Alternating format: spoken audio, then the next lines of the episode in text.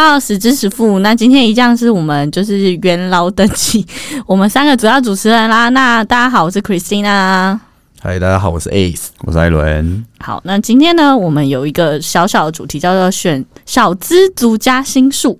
对，嘿，嗯哼，好，这个原因是因为呢，我们 Ace 大大最近就是出了一本书，然后我去成品呢，就是晃了好几次都看不到这本书。我说哥，你到底有没有出这本书？我都看不到，他说不好意思，卖完了。对我们上架的应该第二个礼拜吧，我的编辑就跟我说，已经很多书局都卖完，然后很多人都是有私讯我说买不到书，但是现在我们编辑这边已经讨论，就是再再印刷了，对，那这本书没有，就是小选择选小资主家庭书，对对，好，那因为我其实认识 Ace 之前，我不知道选择权什么，我顶多知道期货，对，我真的不知道选择权。还有吃货，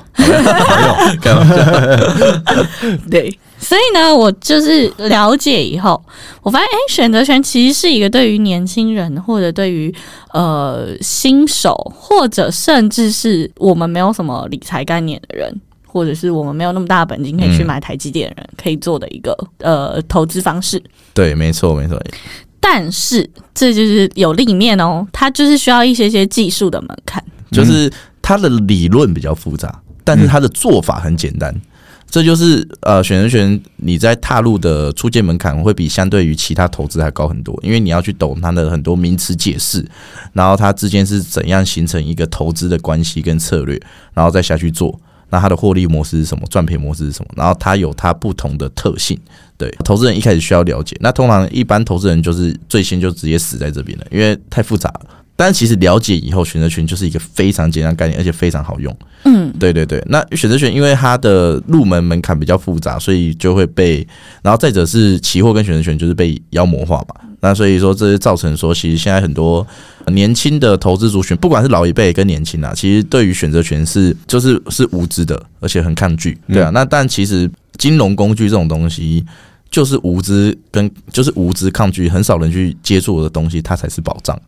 对啊，就大家都去买股票这种东西，就是那那你想想看，你的竞争对手很多，对，我觉得也不能这样说，因为其实坦白说，我身边很多人说，哎、你有没有玩股票，或你有没有玩期货选，我都不会用“玩”这个字，嗯。因为我觉得“玩”这个字看起来就是，其实你没有在认真做这件事情。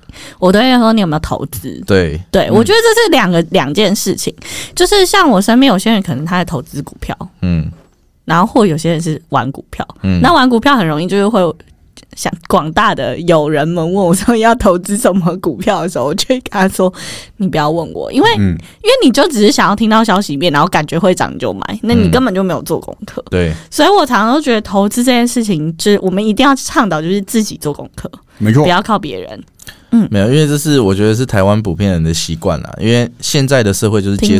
接受资讯太贪快了。小便宜啊。其实各嗯各方面就接受资讯太快，你打一通客服，你去到一个门市，大家都告诉你该怎么做，怎么做，怎么做，嗯就是都是直接指令的。嗯对，所以大家比较丧失了自己研究跟学习的精神啊。对对对，那投资你这样子，你赔钱也是刚好而已。嗯真的，像像行我个人啦，我就是你知道，银行业不要骂我，或者是保险业不要骂我，个人是非常不赞成做那种你知道保险什么那叫什么？电话行销吗？不是啦，储蓄险储蓄险。哦，储蓄险哦，对我个人是绝对不做储蓄险这件事情，但不代表储蓄险这些东西不好，但是我个人绝对不做。对，好，那理由大概就是因为我觉得储蓄险这件事情跟通膨，你要怎么去计算？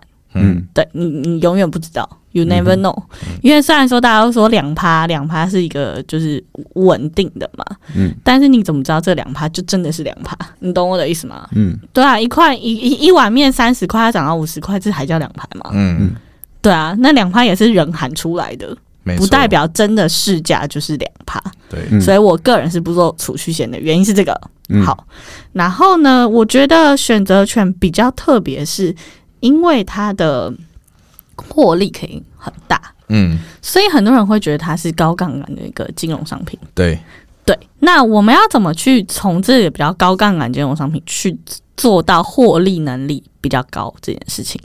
其实其实我会觉得这个思维要相反诶、因为因为很多人会觉得说，我做选择权好像就应该要赚很多倍，嗯然后反而因为你自己想想嘛，投资的报酬率永远跟风险成正比，没错，所以今天一个迷失先就是一个深根蒂固的迷失先卡进你脑袋里了，所以你会觉得说选择权我就要吃很多倍，但是其实你可以吃两倍就好了，为什么你要吃很多倍？你也可以赚二分之一五十 percent 啊，五十 percent 也很惊人哎、你你你去。对，你要去哪里？股票最多一天就十趴涨停板，你为什么一定非得要吃两倍、三倍的报酬？所以你吃五十 percent，其实选择权做起来不会很风险很高啊。就是你听得懂这个意思吗？嗯，我懂。我我姐用白话文解释好不好？就是例如说你去玩跷跷板，然后呢，假设你今天例如说你用一个很很很长的跷跷板，你就会弹得很高，然后你摔下来几率就很高。嗯，高嘛，对不对？那你可以选择一个短的跷跷板，那你下来机会你脚还是可以碰到地啊，就没有没有那么危险。嗯，对，所以我都会用跷跷板理论去形容，就是其实你是可以做选择的。对，你是可以做选择的对，但但就是呃，很多投资人就是被绑架嘛。嗯对啊，你如果做，就像回到刚才讲，你做一档股票，那我就是想要赚两百趴，那你还不等死？对啊，对啊，你什么时候股票才会涨到两百趴？对啊，对对，所以所以像像两位老师都有做期选择权嘛，嗯，那你们做选择权，假设我今天我是一个投资新手，我要做选择权，你们会有什么建议？我们好，例如说去读 A 老师的书，或者他需要先了解什么？像例如说，他需要先了解台指期是什么？我觉得是需要的啦。对，我觉得选择权你一开始最简单，你要先了解四个东西嘛，嗯因为就是买跟卖，还有买权跟卖权，就是这个光这这四个名词，可能就死一堆人了。呃应该说两个动词加两个名词啊。对，因为有可以买买权跟买卖权嘛，对，对那又可以卖买权跟卖卖权嘛，对，对。可是卖买权是看涨还是看跌？那嗯，买卖权是看涨还是看跌？这个你要先想清楚嘛。对，然后再来是买权，你去做，我们用英文来讲啊，叫做 buy。buy 就是买这个动作，那你买这个动作，你是要付保证金，还是要付呃那个另外一个叫什么？权利金，哦，权利金。对你是要付保证金还是付权利金？那你做 sell，我们就是卖。你用卖的话，你是要付权利金还是保证金？这个是最基本要搞清楚的。那可以跟我们广大的呃观众们说一下，解释一下。好啊，来，我想一下怎么解释。对，好这这因为这解释起来可能就要花十五分钟以上。没有这用这用这用那个这语音来解释，其实真的有点颇难的。嗯，好简单一点讲啦，你用 buy 就是去买，那你用 buy，呃，我们买权又叫做 call，那卖权又叫做 put，所以你去 buy call，简单一点点讲，就是你去看指数会涨，那你 buy put 就是看指数会跌。可是如果你去 sell call，你反而是看指数不涨，或者是指数会跌。那如果你去 sell put 是看指数不跌，或者是看指数涨。对，最简单的基础是这几个。对，那如果要更深入，可能要，我觉得有图片会比较好理解。嗯嗯，反正之后呢，我们就是大家大家可以先去 Google 啊，如果真的之后不懂，我就逼艾伦老师就是做他的 YouTube 解释一下这个东西。没有没有，你就去买 S 书就好。买一个买 A 老师的课也可以，对对对对对，他会解释的非常清楚。好，然后我还有一个小小的问题哦，就是基本上，假设我今天我就是要做起呃选择权好了，那我们选择权通常我们都是做波段的、当冲的，还是就是它用什么旗舰的规格？我需要研究几天的股票之类的，台子期。你的问题是我做这个东西，我做这个东西我要研究什么？然后它的期期间要多久？其实就跟做期货一样，就是研究大盘，就是加权所谓的加权指数啦，不是研究期货，是研究加权指数。对，所以做期期货跟选择权都是加权指数的衍生性金融商品，只是期货跟选择权的那个金融的那个契约条件规格不太一样。怎样的不一样？哇，那就是刚刚讲的，就是期货就是买多跟卖空，就这么简单。但是选择权，刚刚像 A 伦老师有提到的，你看有很多买法，对你有很多的买法，有买买权卖权，有很多买方卖方，那还有所谓的时间价值跟履约价这种概念，这都是比较专业的啦，比较专业的。对。嗯，对啊，这这真的比较不适合在就是单纯只用语言的方式去讲，嗯。否则听起来就有点像在在唱老舍，你知道吗？听完之后你还知道我们在唱什对对么。对，对，好，那我们讲另外一个，就是呃，我觉得选择权可以可以推广给大家的原因好了，就是我们今天先讲一下它的好跟坏嘛，我们帮大家观众做一下分析，你们可以回去再自己研究。好，那我们来讲一下，就是选择权，你们觉得它的好处是什么？对我来讲，其实选择权就是我一直很很常讲，选择权它可以解决投资新手的一个四大困难。那第一大困难就是呃本金的问题，因为大部分的人没有投资本金嘛。我讲真的，你今天要买股票，你买一个狼好的股票，假如说台积电，你一年的存款就你就问你自己可以买几张，对吧？就问你自己可以买得起几张，对吧？那那比方说刚才最前面呃，之前我们在其他投资的节目里面有提到说，呃买卖要分批嘛，对吧？按、你钱就这么钱就比方说好买一个台积电两张就要一百万了。那那你可能分批什么？你有什么好分批？你有什么好分批的？就啪啪两张就没了。你你是要买什么？对对啊，所以更不用说，其实之前我们我在网络上很常看到，就是呃一个一些耸动的标题，就是写说，呃其实现在台湾的年轻人账户里有十万存款的，好像比例不到比例不到不不到七成还六成吧？我不知道你有看到这个研究报道。这个我相信啊，因为大家大家薪水现在都就是偏低。对啊，那那你就更不用讲说你你要去做股票或者是做期货这种本保证金或者是本金需求比较高的投资。嗯，那也这也就是为什么台湾的人普遍喜欢去玩一些诈骗的东西，好，或者是诶虚拟货币或者是外汇。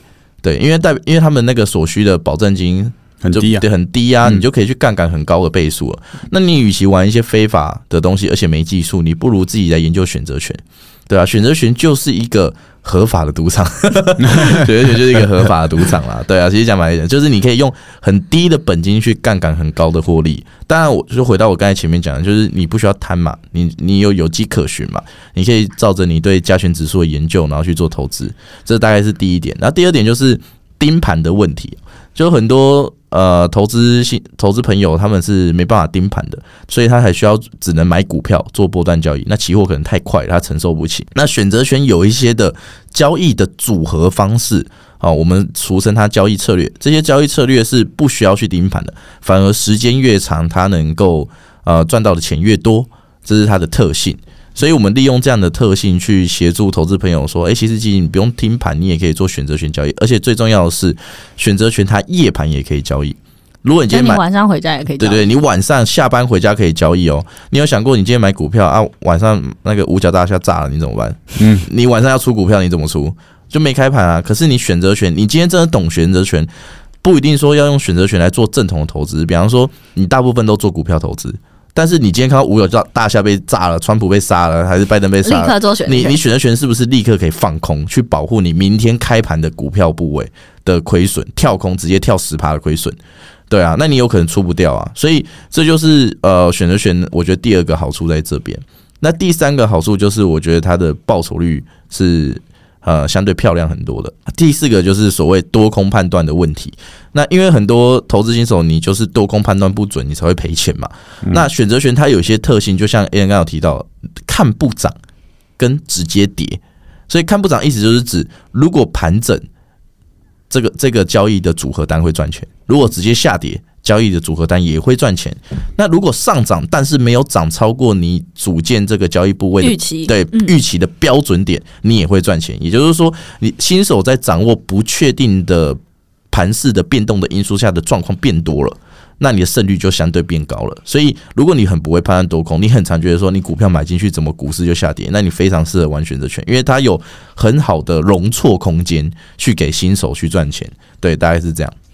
对，好，那我们来请艾伦老师讲一下，你觉得他的缺点是什么？他的缺点哦，因为像 S 讲的是所谓价差单嘛，对，那价差单，我自己个人认为啦，它的停损的范围是要比较广的，对，也就是说，譬如说我操作期货好了，那我操作期货可能一次我停损点抓五十点，那如果做个大台，可能停损点就是一万块嘛，对，可是如果我今天拿跟大台一样的钱去做选择权好了，我可能做了十五万。口述的选择权，那我的停损点就是可能我被穿价了嘛？所谓穿价就是，譬如说我去做一个放空的选择权，在一八一五八零零跟一五七零零，这是所谓的组合价差单。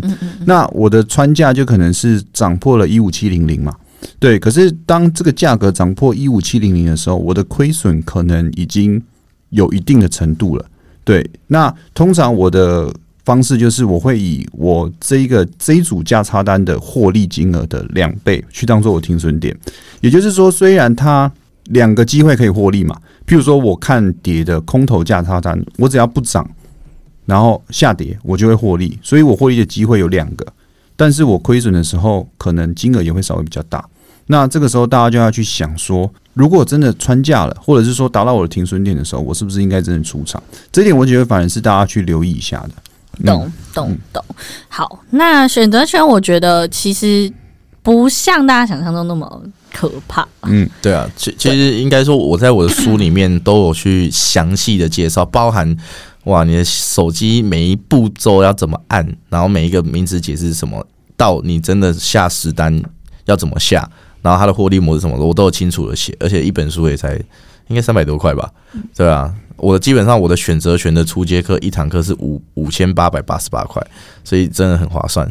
嗯，而且再就是，我觉得大家就是呃，不要怕任何金融商品。我觉得金融商品有，就是它被研发出来，它有它的原因，然后它有它就是今天选择权还是很多人在做投资，嗯甚至是就是可能外资等他们也会做这样的投资，表示这个金融商品是可以做投资的，只是你要先了解它。对啊，其实各个金融商品都有它的优缺点啊，包含在一开始提到就是啊、呃可能你对于储蓄保险是可能比较排斥一点的，但是比方说储蓄保险它本来就是保险的一种，所谓的保险就是呃保障你的意外，意外来临的那一天。嗯那其实储蓄保险只是在保障说，诶。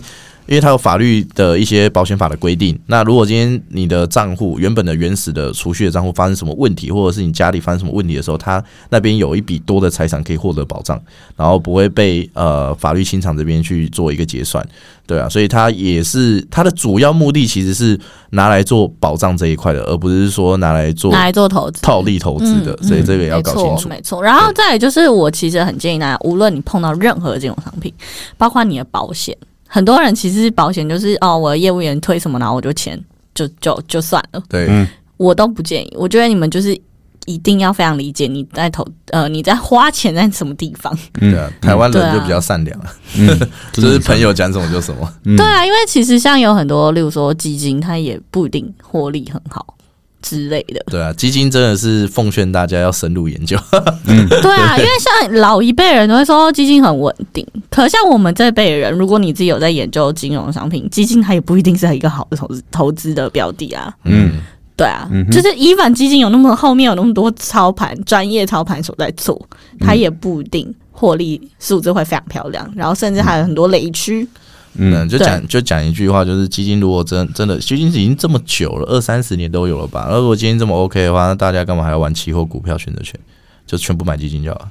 对，反正就让给专业人帮你操。对啊，对啊所以我觉得这种东西，就所有金融商品大家先了解。嗯那我觉得最简单，像选择权，你去买 A 老师一本书就是三四百块，我们先了解嘛，不一定要投资。嗯你了解这个东西，至少例如说你在跟别人聊天的时候，你还还有点话可以讲出来的。嗯嗯，对，所以我觉得就是所有人一定要记得，就是投资有赚有赔，然后你一定要先自己研究。嗯，没错，然后选择权的好处就是它可以用，我觉得对我来说最简单，就是因为它可以用小小的金额，假设我有五万块，那我可以小小的去做一个投资，对，对。嗯。然后我可能获利也不一定说要非常漂亮到什么五十趴，我可能二三十趴，其实就是一个非常漂亮的数字了。嗯你连股票二三十趴都很难，嗯对啊，尤其现在高点，我就讲一个比较真实的案例啊，就是我自己的学生，他上周一周哦他只用一万块的本金，上一周就赚一万八，一周、啊一周而已。对，啊，对，所以真实案件，没错，真人真没，错。对，所以其实我觉得这个东西就是